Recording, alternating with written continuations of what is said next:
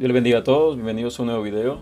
El día de hoy hablando sobre Juan capítulo 8, versículo 32, en el cual dice, y conoceréis la verdad, y la verdad os hará libres. Eh, cuando la palabra se refiere a conocer la verdad, nos está hablando del conocimiento de Dios para nosotros.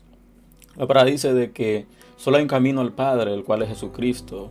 Para poder tener una salvación, una vida eterna, debemos de confesar a Jesucristo como nuestro Señor y Salvador. Eh, la pregunta es la siguiente, ¿hasta dónde tenemos libertad? ¿Y esta libertad en qué se basa? Eh, cuando parece conocer la verdad, la verdad os hará libres.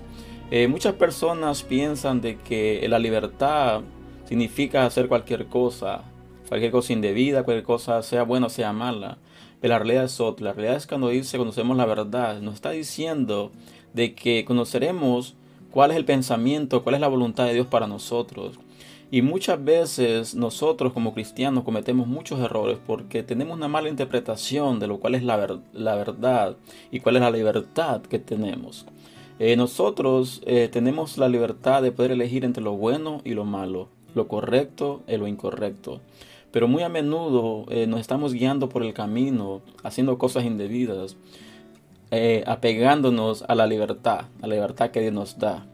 Eh, sabemos muy, muy bien de que la palabra dice que debemos de seguir sus mandamientos, debemos de seguir los estatutos, de que Dios dejó las leyes, dejó los estatutos para poder guiarnos, para poder eh, tener una vida ordenada.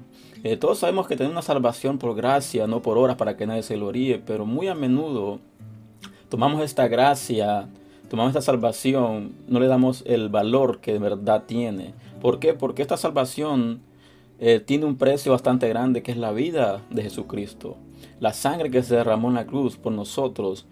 Pero eso no nos da la libertad, no nos da el derecho de hacer cosas malas con el, la excusa de que Dios perdona todo.